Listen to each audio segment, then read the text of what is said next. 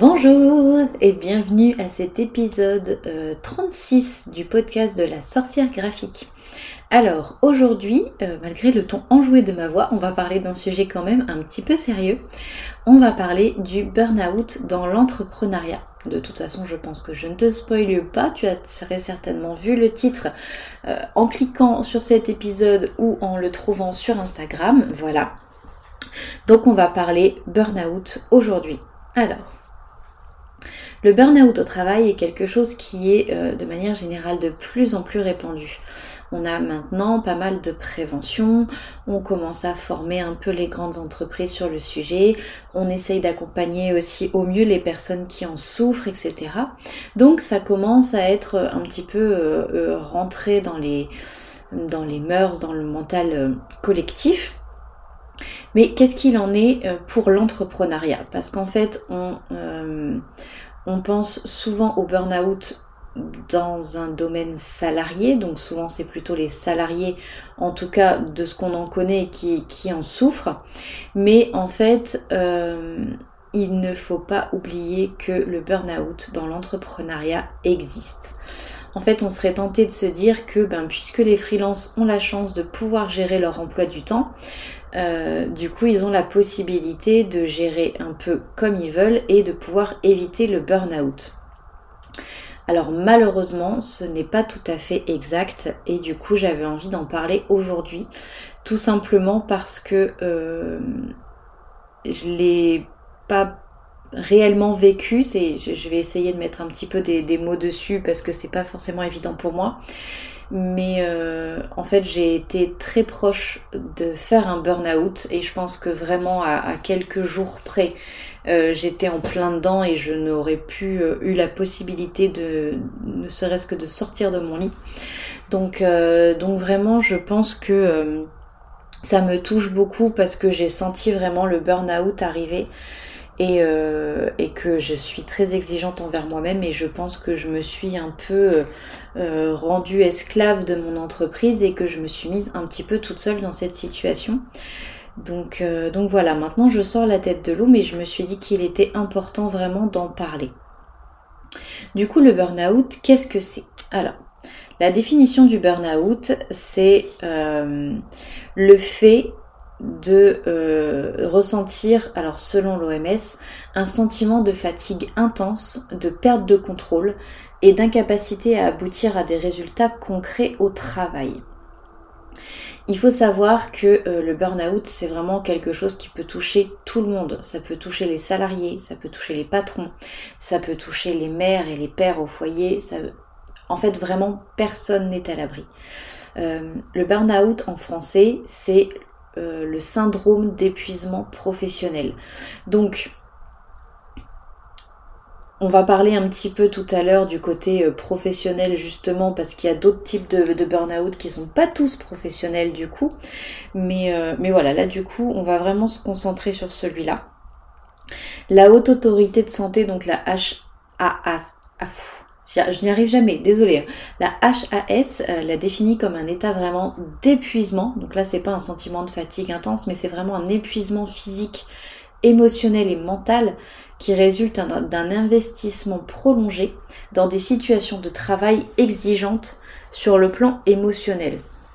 Donc en gros, euh, il y a vraiment des symptômes qui nous permettent de reconnaître le burn-out. Je vais essayer de, te donner les symptômes que moi euh, j'ai trouvés, mais aussi ceux que j'ai éprouvés pour voir un petit peu voilà si, euh, si ça peut te parler, si ça peut aussi t'éviter d'être en plein dedans et si ça peut voilà prévenir un petit peu tout ça. Donc quels sont les symptômes d'un burn-out? Alors, généralement, on a parfois du mal à faire la différence entre un épuisement professionnel et une dépression, parce qu'en fait, les symptômes peuvent être relativement les mêmes, mais euh, apparemment, si on en croit les spécialistes du sujet, la différence des symptômes est quand même assez euh, importante et vraiment sans équivoque. Donc, par exemple, une personne dépressive, elle sait qu'elle est souffrante, elle est consciente euh, généralement d'être en souffrance, d'avoir une dépression. Je dis bien en général, c'est-à-dire que ça résulte des recherches que j'en ai fait.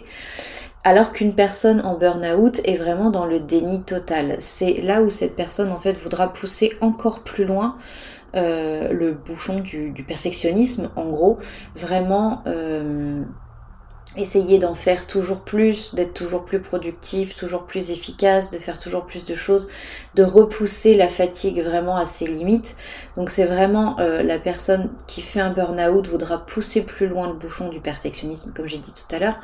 Mais euh, la personne dépressive, elle va plutôt ressentir une espèce de, désintérêt total. Enfin, c'est vraiment, euh, ce n'est même plus un, un souci de productivité. Une personne dépressive aura plutôt tendance et je dis bien tendance parce qu'encore une fois, toutes les dépressions ne sont pas les mêmes, tous les burn-out ne sont pas les mêmes. J'essaye juste de faire des généralités pour aider à la compréhension. Mais une personne dépressive aura plutôt euh, euh, dans l'optique de ne plus être intéressée par rien. En fait, euh, quelqu'un de, de, dépressif n'a plus envie de rien, il n'y a plus grand-chose qui l'intéresse, et donc là c'est plutôt vraiment un désintérêt total. Mais le burn-out est vraiment considéré du coup, au même titre que la dépression, comme une maladie à part entière et il y a vraiment des signes qui sont nombreux. Le mauvais sommeil, euh, la peur d'être mauvais dans son activité, une dévalorisation permanente, un repli sur soi, etc. Et c'est là que du coup il est vraiment très important de pouvoir consulter un médecin si on ressent ce genre de symptômes, parce que le burn-out ne se soigne pas en prenant du repos. Enfin, pas uniquement en prenant du repos. Il y a vraiment des, professionnels qui doivent être consultés pour sortir un petit peu de, bah, de ce cercle vicieux parce que ben, généralement on culpabilise de se sentir mal, donc on veut en faire plus, donc on s'épuise, donc on culpabilise, on veut en faire plus, etc. Et c'est vraiment un, cercle pour le coup euh, vraiment très vicieux et dont il faut se méfier. Donc, euh, donc voilà, en gros, je vais essayer de t'expliquer un petit peu comment moi je l'ai vécu. Alors vraiment, je ne me place pas en experte du burn-out parce que c'est absolument pas le cas et parce que euh, vraiment euh, je ne mets pas encore vraiment de mots ou d'explications sur ce que j'ai vécu pendant quelques temps. Mais j'ai eu euh, j'ai eu pas mal de choses. C'est-à-dire que j'ai eu un petit peu ce désintérêt quand même, donc c'est pour ça que je dis, je, je mets euh, des, des, grosses parenthèses sur ce que j'ai vécu parce que je pense que j'ai fait moitié une petite dépression, moitié un début de burn-out, enfin vraiment, il y avait quelque chose où je sentais que j'avais vraiment tiré sur la corde. Je sortais d'une période hivernale où j'avais vraiment trimé beaucoup, où j'avais eu beaucoup, beaucoup, beaucoup, beaucoup de clientes, où j'avais pris vraiment beaucoup de charges de travail sur mes épaules, où je ne prenais pas du tout de temps pour moi. Et euh, une fois que j'ai eu euh, terminé cette grosse période de rush hivernale, j'ai pris 4 euh, jours de vacances en me disant oh bah c'est bon, ça va suffire, ça va aller. J'ai repris le boulot, j'étais tout autant fatiguée et j'ai enchaîné avec un gros déménagement derrière qui m'a ajouté énormément de charge mentale sur les épaules en plus. Sachant que juste avant, il y avait eu toutes les recherches, hein. les recherches d'appartement, la vente de l'appartement avant, euh, la recherche de la maison après. Et une fois que c'était ça, il fallait organiser le déménagement, le côté logistique. Et une fois qu'on est arrivé, bah, il a fallu s'installer, faire les changements d'adresse, s'occuper des différents professionnels, etc. Donc ça a été euh, bien 4-5 mois vraiment vraiment très très intense en termes d'émotion, en termes de charge de travail, en termes de charge mentale. Et je pense qu'en fait au bout d'un moment mon corps a dit stop vraiment et j'avais plus goût à rien. Euh, j'arrivais, j'avais vraiment vraiment beaucoup de mal à sortir de mon lit le matin. C'était vraiment très difficile. J'avais du mal à me mettre au travail, alors que mon travail c'est vraiment quelque chose que j'adore. Et là de me de me voir presque en spectatrice en me disant mais j'adore mon boulot, pourquoi cette fois-ci j'y arrive plus, pourquoi cette fois-ci j'ai plus envie? Et là c'était très compliqué pour moi de me voir comme ça parce que ça ne me ressemblait pas du tout. Et en fait euh, même mon corps me disait bah non en fait t'es fatiguée, j'avais vraiment très peu d'énergie. Et, euh, je faisais... Euh, alors, je pensais au début que c'était des intoxications alimentaires, mais en fait, je faisais indigestion sur indigestion parce que vraiment mon corps essayait de me faire passer un message. Et au bout d'un moment, quand tu l'écoutes pas, et eh ben ton corps il se met vraiment beaucoup plus fort. Et là tu n'as pas d'autre choix que de l'écouter. J'ai été obligée de rester au lit pendant trois jours pour m'en mettre la dernière fois. Euh, et, voilà ça a été un peu compliqué. Et, j'ai pris conscience qu'il y avait vraiment quelque chose. Donc, est-ce que c'était une dépression? Est-ce que c'était un burn-out? Est-ce que c'était un mélange des deux? Est-ce que c'était pas encore les deux, mais que j'y étais presque? Euh, Enfin voilà, du coup, je savais qu'il y avait quelque chose. Il y avait beaucoup de symptômes, il y avait beaucoup de, choses qui me ressemblaient pas. Je me reconnaissais plus du tout. Donc, euh, ça, ça a été, euh, ça a été pour moi vraiment le gros, gros, gros signal d'alarme. Du coup, j'ai envie de te parler du burn-out, du coup dans l'entrepreneuriat, parce que là je t'ai parlé du burn-out en général, mais dans l'entrepreneuriat, on est d'accord que les freelances ont la possibilité, en tout cas quasi à chaque fois, de choisir leur façon de travailler. C'est-à-dire qu'en tant que freelance, on est libre de s'organiser vraiment comme on veut, de gérer notre emploi du temps. On peut choisir l'heure à laquelle on commence, l'heure à laquelle on termine notre journée de travail. On peut choisir le rythme journalier, euh, hebdomadaire plutôt de, de travail, etc. Mais en fait, ce n'est pas ça qui nous garantit d'éviter un burn-out.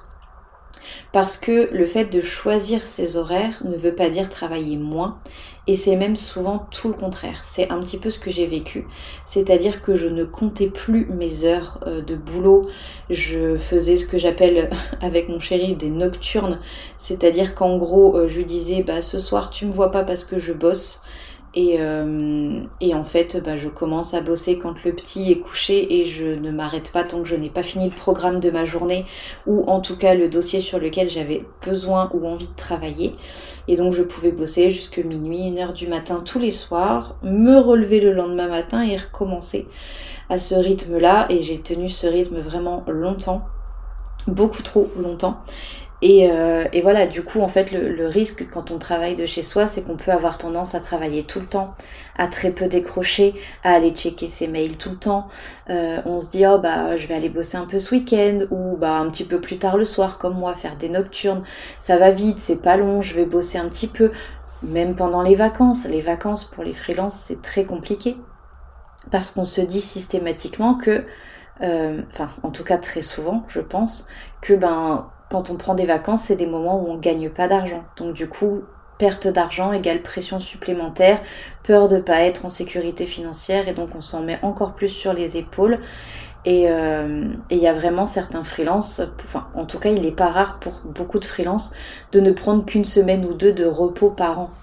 Une semaine ou deux, c'est vraiment euh, rien du tout. Alors je sais qu'il y a d'autres pays euh, pour lesquels c'est très répandu de ne prendre qu'une ou deux semaines. On prend l'exemple des, Japonais, je sais qu'ils ont une culture du travail qui est très différente de la nôtre, mais pour, quelqu'un qui n'a pas cette culture du travail-là, une semaine ou deux de repos par an, c'est rien et c'est vraiment pas suffisant.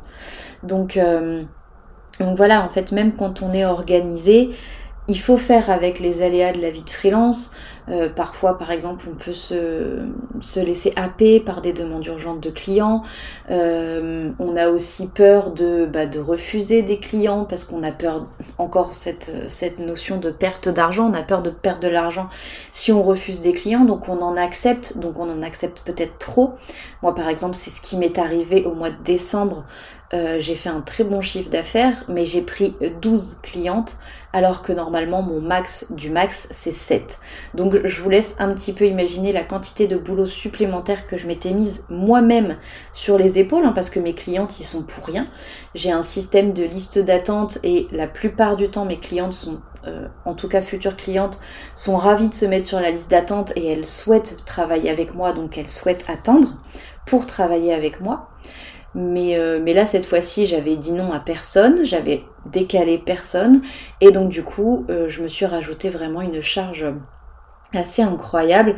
Et donc, faut vraiment faire attention parce que justement, les freelances ont tendance à se charger plus pour gagner un petit peu plus d'argent ou en tout cas pour être plus en sécurité financière.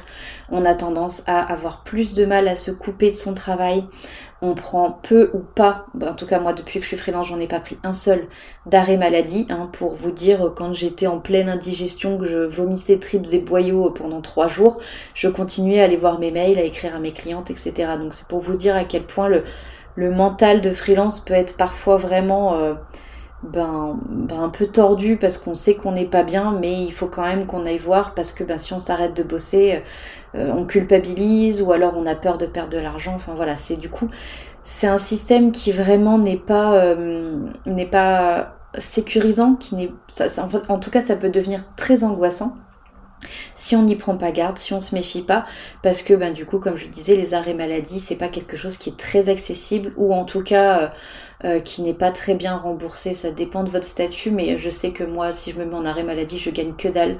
Donc je préfère ne pas me mettre en arrêt maladie. Donc, euh, donc voilà, c'est assez compliqué.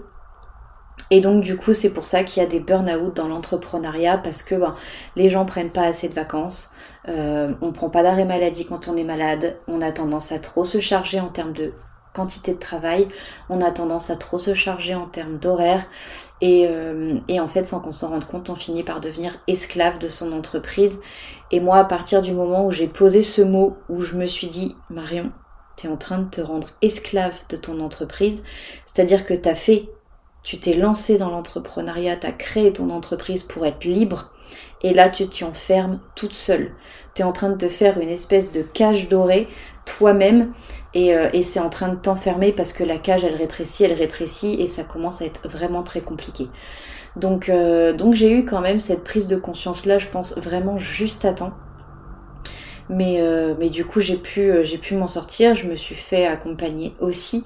Donc je vais te parler des solutions plutôt que de, tout de suite parler de mon histoire, mais du coup, quelles sont les solutions quand on fait un burn-out? Alors, à moins d'avoir souscrit à une assurance, parce que ça existe, qui garantit des revenus en cas de maladie, chez les freelances, généralement, on n'a pas forcément la possibilité de s'arrêter, comme je disais tout à l'heure, parce que ça signifie une perte de revenus. Euh, par contre, néanmoins, on peut mettre vraiment des barrières avec sa vie professionnelle.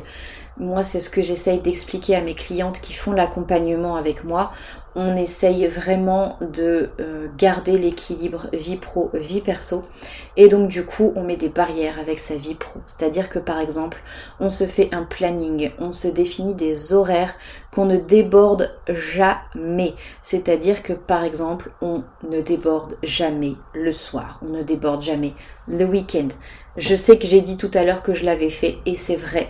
Et là, du coup, vraiment, euh, alors le week-end, je me l'interdis complètement maintenant. Vraiment, je ne touche plus à euh, tout ce qui est travail le week-end, sauf si c'est des projets personnels que j'ai envie de faire.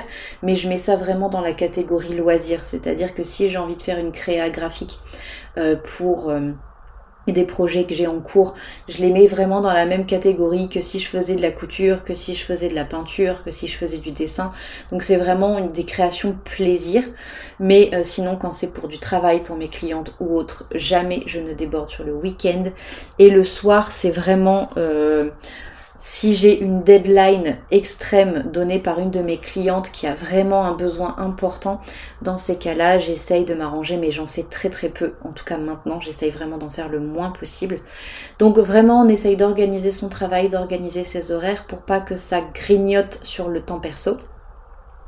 On peut aussi, et ça c'est quelque chose que vraiment euh, je conseille à toutes et tous les entrepreneurs, c'est de mettre de l'argent de côté tout au long de l'année et notamment en prévision des vacances. Moi j'appelle ça un matelas de sécurité.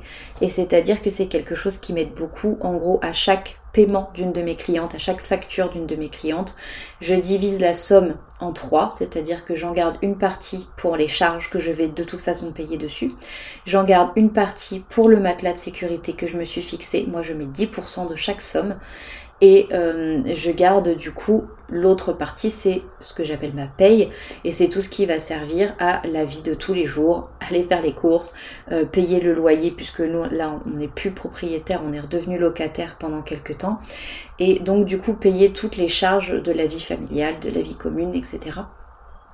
Donc vraiment je dépense, enfin je, je défait en, enfin je, coupe en trois chacun des paiements que je reçois, comme ça ça me permet d'avoir toujours un matelas de sécurité qui me sert en cas de coup dur, mais aussi comme ça quand je prends des vacances, je suis plus cool et je suis plus zen.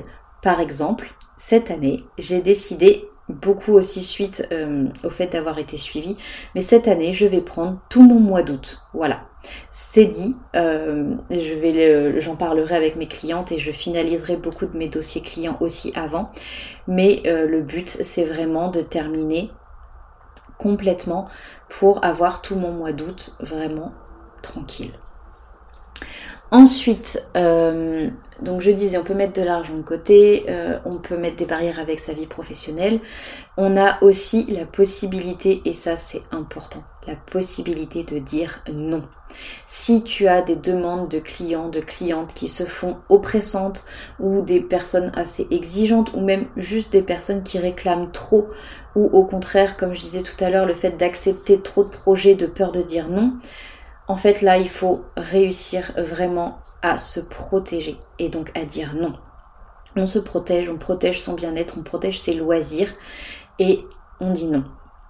En fait, si on commence à sentir le stress qui monte, une angoisse, un manque de motivation, ou au contraire un perfectionnisme presque malsain, parce que moi c'était ça, c'était j'étais tellement exigeante, tellement perfectionniste envers moi-même que c'était juste plus tenable et que je m'en mettais trop sur les épaules, et ben là c'est le moment de dire non. Donc là de se dire non, en mode non, là euh, t'as envie de bosser jusqu'à minuit pour euh, être perfectionniste et pour rattraper ton retard, mais là non en fait, ça suffit, on s'arrête un peu parce que sinon tu vas pas tenir. Et en fait c'est un petit peu casser les schémas, casser ses comportements, justement pour se, se prémunir euh, du burn-out ou si tu es en train de le faire, plus ou moins, vraiment essayer de, corriger un petit peu le tir.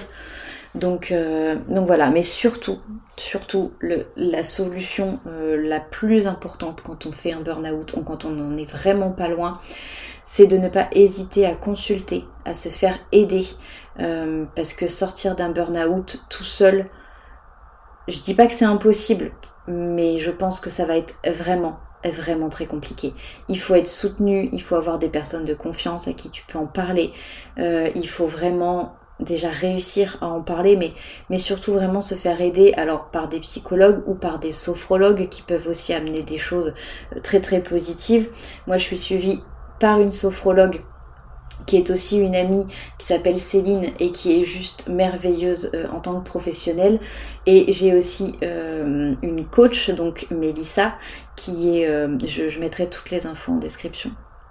Mais j'ai aussi du coup Mélissa qui est, qui est coach et tarologue et qui m'aide également beaucoup. Alors là c'est plus le côté coaching vraiment via mon entreprise, c'est-à-dire remettre un peu mon entreprise sur les rails, essayer de me faire travailler différemment pour éviter justement que je tombe réellement dans un burn-out profond dont j'arrive pas à me sortir.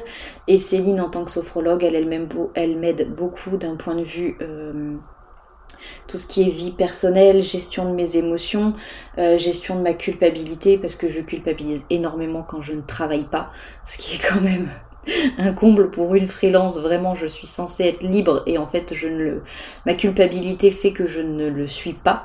Donc, on travaille énormément avec Mélissa et Céline sur tout ça et ça me fait énormément de bien. Donc, euh, donc voilà. Du coup, il y a des solutions. Il faut vraiment, vraiment ne pas hésiter à se faire aider et à aussi avoir des personnes qui vous soutiennent, des proches, des amis, euh, pour vraiment avoir ce, sentiment de soutien. Parce que euh, parce que sinon il y, a, peu de probabilité que vous arriviez à en sortir vraiment seul sans être, soutenu. J'ai envie de faire une toute petite parenthèse euh, avant de conclure sur, euh, sur le burn-out dans l'entrepreneuriat. Donc j'en ai un petit peu parlé au début de, l'épisode. Il existe d'autres types de burn-out. On en a parlé tout à l'heure pour tout ce qui était burn-out vécu par un, un ou une salariée. Donc c'est vraiment un burn-out à qui on en demande trop euh, c'est à quelqu'un en tout cas à qui on en demande trop. Et, euh, quelqu'un qui peut aussi en tant que salarié s'en mettre trop sur les épaules hein, parce que c'est complètement possible aussi. Mais il y a aussi le burn-out parental qui est un burn-out qui est de plus en plus fréquent. Et, euh, et je pense qu'en fait j'en ai fait une partie aussi. Alors je pense que vraiment il y a eu un mix burn-out entrepreneurial, burn-out parental et euh, mini-dépression, parce que vraiment il y avait des symptômes de la dépression aussi, je pense. En tout cas, dépression saisonnière, à mon avis. Mais, euh, mais voilà, du coup, je me suis fait un peu un, méga mix euh, de, de, tout ça. Mais donc, le burn-out parental, c'est le fait d'être épuisé mentalement par tout ce qui est gestion de la famille, gestion du ou des enfants. Et en fait, voilà, c'est quelque chose qui est euh, peu mis en avant parce que ben c'est pas glorieux de se dire qu'on fait un burn-out de ses enfants, c'est un peu, euh, un peu compliqué, ça a presque une connotation honteuse. Sachant qu'en plus nos ancêtres c'était vraiment un problème qui les touchait pas du tout, ou vraiment très peu, euh, qui n'étaient vraiment pas touchés par ça. Après, quoique, hein, c'était sûrement, euh, si c'était ressenti, c'était sûrement caché parce que il n'y avait pas de mots, on pouvait pas mettre de mots dessus, ou alors parce que c'était justement assez honteux, donc du coup, euh, euh, il n'y avait peut-être pas ce, mot, enfin ce, sentiment de burn-out qui était posé, mais en tout cas, euh, il y avait la, pression qu'on se mettait pour l'éducation des enfants à l'époque était peut-être très différente. Il y a bien, bien longtemps, par exemple, le simple fait d'avoir un enfant qui atteignait l'âge adulte, en soi, c'était déjà une victoire. Donc, euh, voilà, là le, maintenant on se met vraiment une pression, et j'en ai parlé sur mes réseaux sociaux, on se met vraiment une pression pour être une mère parfaite, un père parfait, une famille parfaite.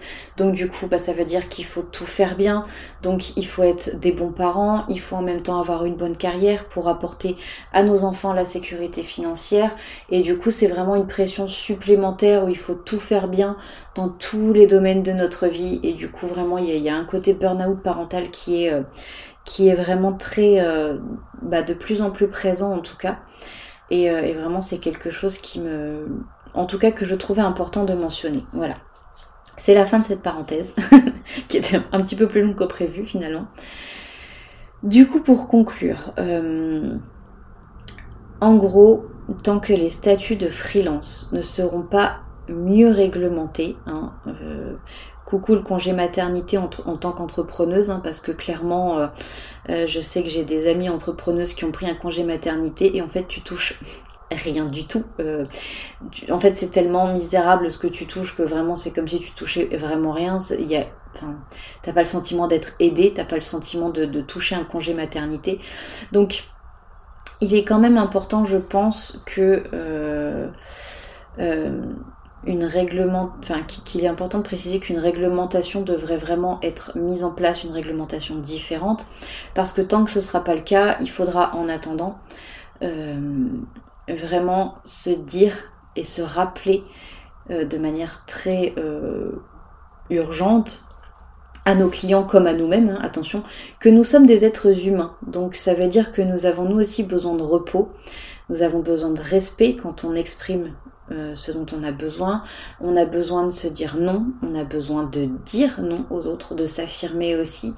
Et euh, alors oui, parce que on veut gagner notre vie, on veut pouvoir être fier de notre travail, on veut pouvoir être fier de nos réussites, mais euh, il faut aussi penser à notre santé parce que le, le burn-out dans l'entrepreneuriat, ça va venir détruire notre santé, ça va venir prendre notre énergie, ça va venir saper la confiance en soi qu'on peut avoir ça fait vraiment des gros, gros, gros dégâts. Et, euh, et, il est assez dur de s'en relever, en tout cas seul. Donc du coup, si on peut l'éviter, c'est mieux. Donc vraiment, essayer de rester vigilant sur tout ça, rester vigilant sur le repos que l'on prend. On écoute son énergie, on écoute son corps. S'il y a des choses qui sont trop euh, euh, difficiles, on le fait ça une autre fois. Enfin voilà, essayez vraiment de s'écouter, de poser des limites, d'exprimer ses besoins, d'exprimer ses envies quand c'est possible pour essayer vraiment de se, euh, de se préserver au maximum pour éviter justement un burn-out entrepreneurial quand on a, euh, quand on a sa propre activité. Voilà, bon, en tout cas, j'espère que ce sujet t'aura plu.